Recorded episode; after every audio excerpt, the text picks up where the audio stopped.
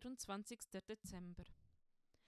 Insgeheim nahm er sich vor, jedes Jahr Weihnachten im Pennerkästchen zu feiern. Aber bevor er Pläne für die Zukunft schmieden konnte, musste er sein Heute noch sortieren.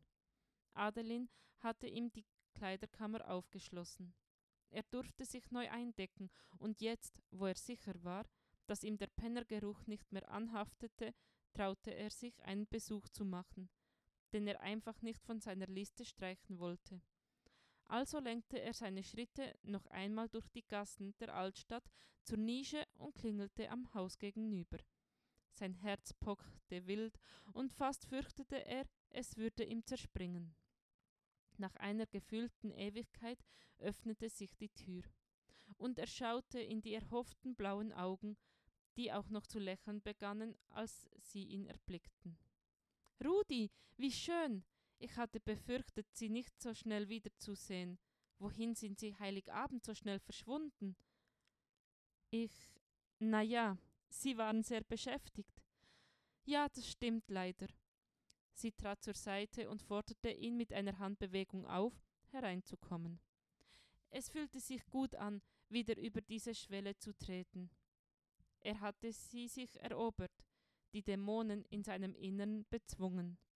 Vanille-Zimttee? fragte sie mit einem Augenzwinkern. Ja, bitte. Küchen hatten ihren ganz eigenen Geist und Martinas einen sehr besonderen. Vielleicht waren es ja die Lavendelsträuße an den Wänden, die ihn immer wieder hierher lockten.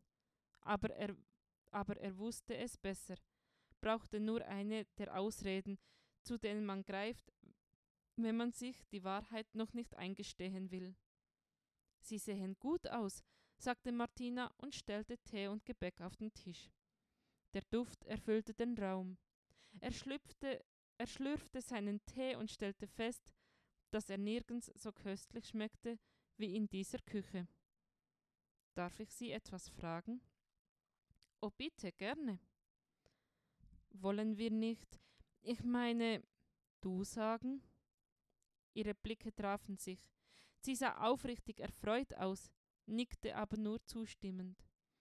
Eine Weile rührten beide in ihrem Tee. Es war wie eine geheime Absprache. Wie hat dir die Christvesper gefallen? fragte Martina. Sehr schön, aber besser war das, was danach kam.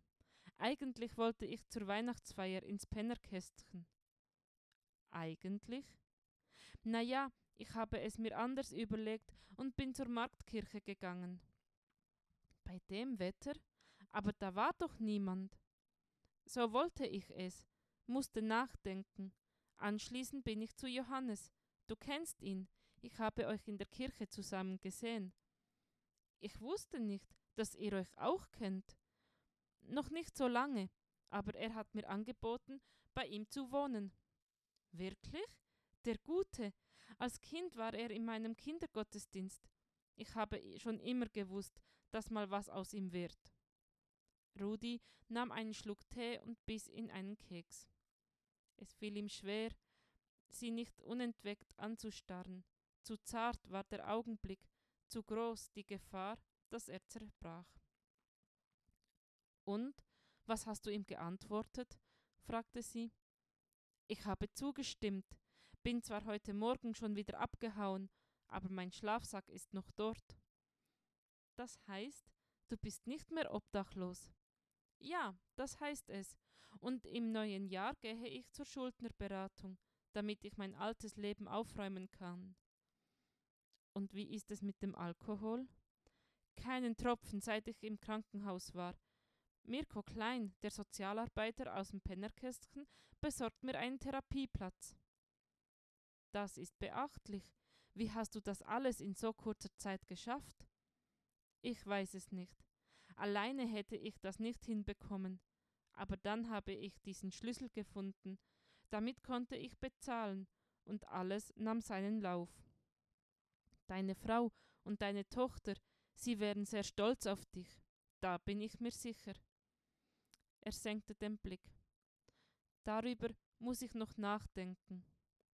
Nun, wenn nicht an Weihnachten, wann dann? Jedenfalls stimmt es. Gott kommt in Stelle. Er war sich nicht zu gut, in den Stall meines Lebens zu kommen. Martina warf ihm einen Blick zu. Da haben wir was gemeinsam. Er lächelte. Es klang gut, etwas gemeinsam zu haben mit dieser Frau. Aber das war noch zu schön, um wahr zu sein. So flüchtete er sich zu seiner Teetasse und prostete ihr damit zu. Na dann, frohe Weihnacht! Sie hob ihre Tasse und stieß mit ihm an. Frohe Weihnacht, Rudi!